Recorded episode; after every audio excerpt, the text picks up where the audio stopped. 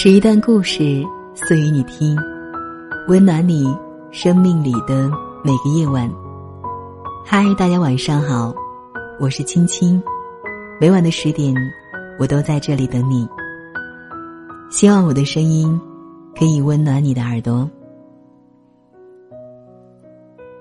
曾经有个女孩问我，学心理学的人是不是能一眼看透别人在想什么？我回答他：心理学不是读心术，学心理学的人应该是比大家更能接纳自己的不足，承认自己的需求和处理好自己的情绪。他似乎不理解，又说：“我们单位有个神棍，自学了心理学后，天天见了人就进行心理分析，我们都觉得他很搞笑。”我告诉他。如果他同事的学习再深入一点，那他便会明白，自己见人就分析的行为，实际上是为了获得别人的关注，而这样的行为不仅没能获得别人的认可，他人反而觉得很滑稽。一个能逐渐走向优秀的人，不是为了获得别人的认可，而是不断强化他们心中。那种对生活强烈的渴望，他们的情绪会成为这份渴望的燃料，而不是让生活把这一切都消磨殆尽。无可否认，我们生活在一个比前辈们更美好的时代，但物质丰富的同时，我们的精神力量却跟不上了。这样的问题在我们的生活中随处可见。明明上班总是坐着，可为什么总觉得累呢？已经孤独了很久，想找个人陪伴的时候，却发现自己感觉不会再爱了。走马观花式的串亲戚，当你置身于错综复杂的人际关系网里，你唯一的感觉就是，这个世界上，恐怕没人能理解你了。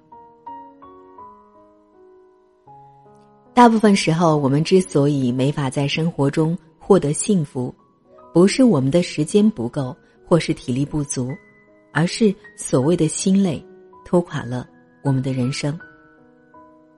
那我们对内如何解决自己的内心冲突？对外怎样保持情绪的相对稳定呢？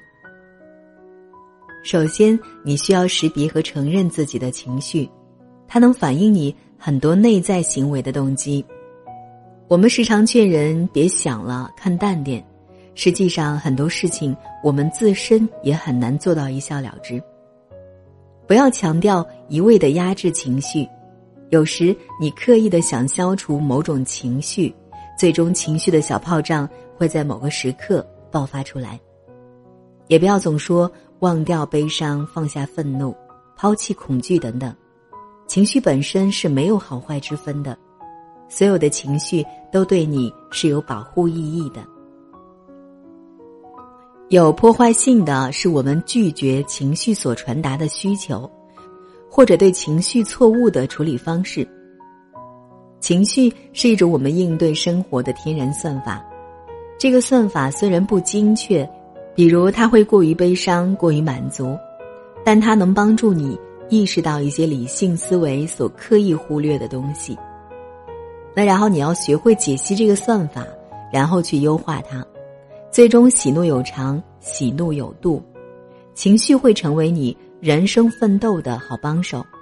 用佛教的话说，三界为心，万法为识。曾经我去偏远山区支教时，由于前日暴雨，公路遇到了塌方，当我们想倒回去的时候，才发现后面的路也堵了。于是我和开车的苏老师一起被困在了路上。老苏表现得特别淡定，可能他经历了很多次吧。他点了一根烟，下车和其他被困的司机聊天去了。我在车上就显得焦虑无比，我想了很多，甚至想到了死。我拿起手机，输入了一个陌生又熟悉的号码，给抛弃我的前任发了条消息。我在去支教的路上遇到塌方，也许我再也回不去了。你要好好照顾自己。消息发出后，自然是杳无音讯。我一度在内心里责怪他狠心，悄悄的在车上哭了起来。当老苏看见我的糗样时，笑着递给了我一袋面包。哭啥呀？想学生了？我刚打听了，乡里已经派人来疏通了，过几个小时就能走了。你先吃点东西，然后睡一觉。正如他说过，过一会儿路就通了。那时我突然发现自己太矫情了，在嘲笑了自己一番后，我认真的思考了情绪出现的原因。其实我也知道这次的情况并不危险，可为什么我有意识忽略了这一点，把自己弄得很焦虑呢？答案不难得出，因为我想为自己的支教经历附加一点戏剧性的色彩，这会让我看起来更加具有奉献精神。那我为什么不发给父母，要发给前任呢？因为我潜意识知道他并不会回，这样。就更为我的内心戏增加了一点悲情的色彩。所有这一切都指向我一个不易察觉的内心需求：我渴望被人关注，渴望一段不平凡的经历。我刻意的把自己置身于创伤性回忆中，只是为了再现自己那种蜷缩在角落里的安全感。显然，我带着这样的思想去支教是不行的。支教不是我人生的功勋章，而我需要像苏老师一样，在这段经历里去学习、去探索，将自己从过去的痛苦循环中解救出来。在一个远离了我本来生活的地方，处理掉某些创伤经验。于是，在支教的这一年里。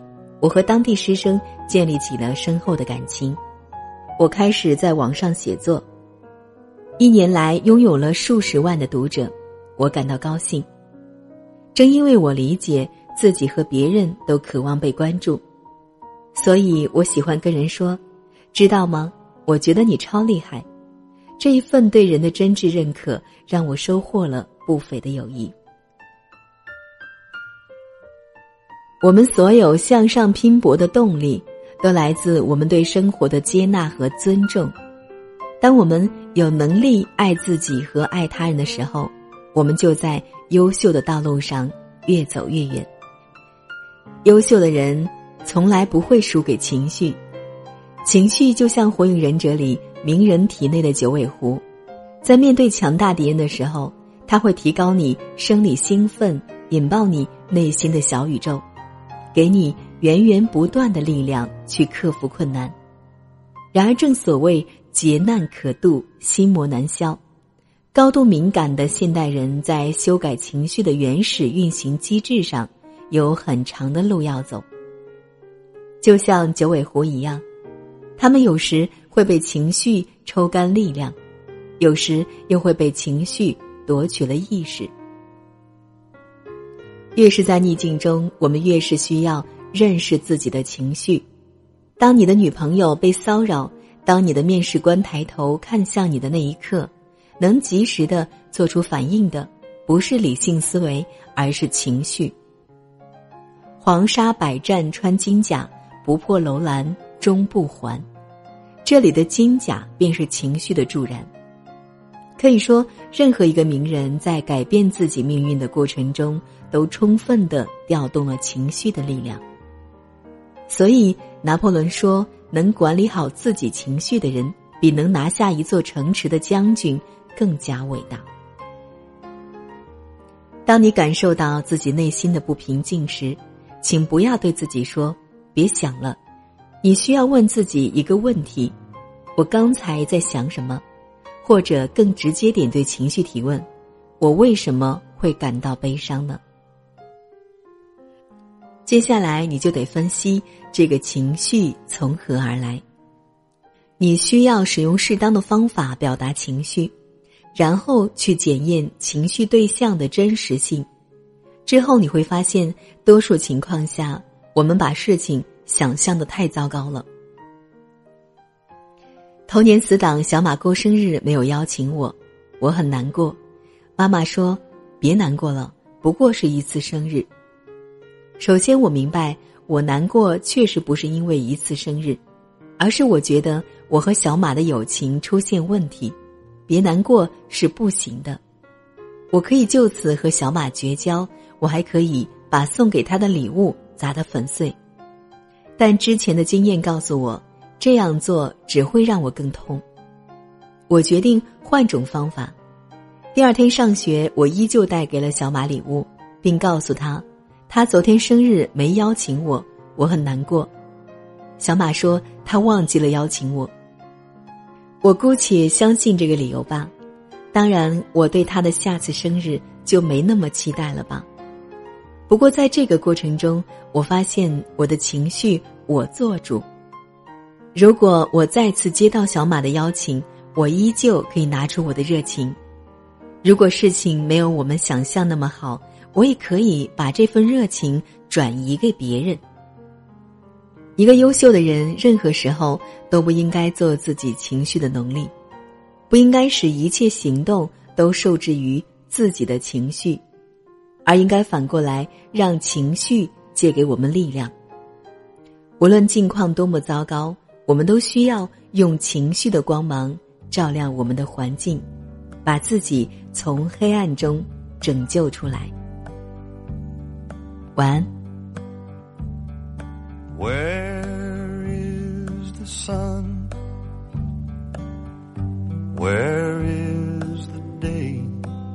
I'm looking for. Where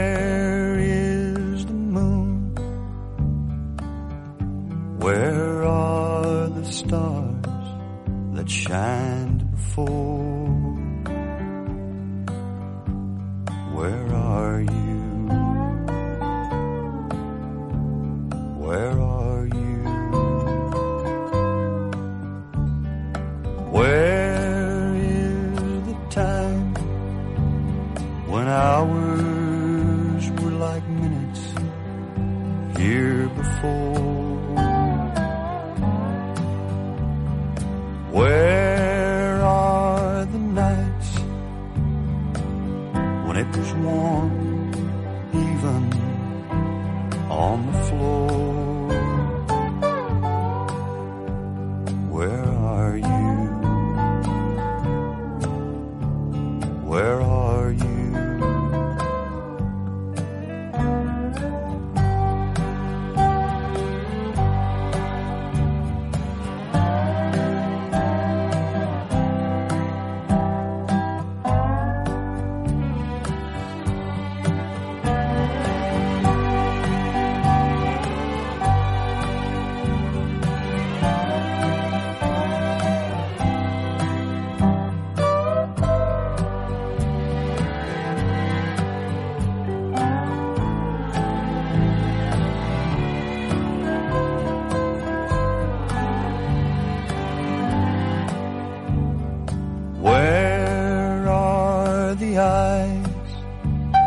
That looked at me with love and nothing more? Where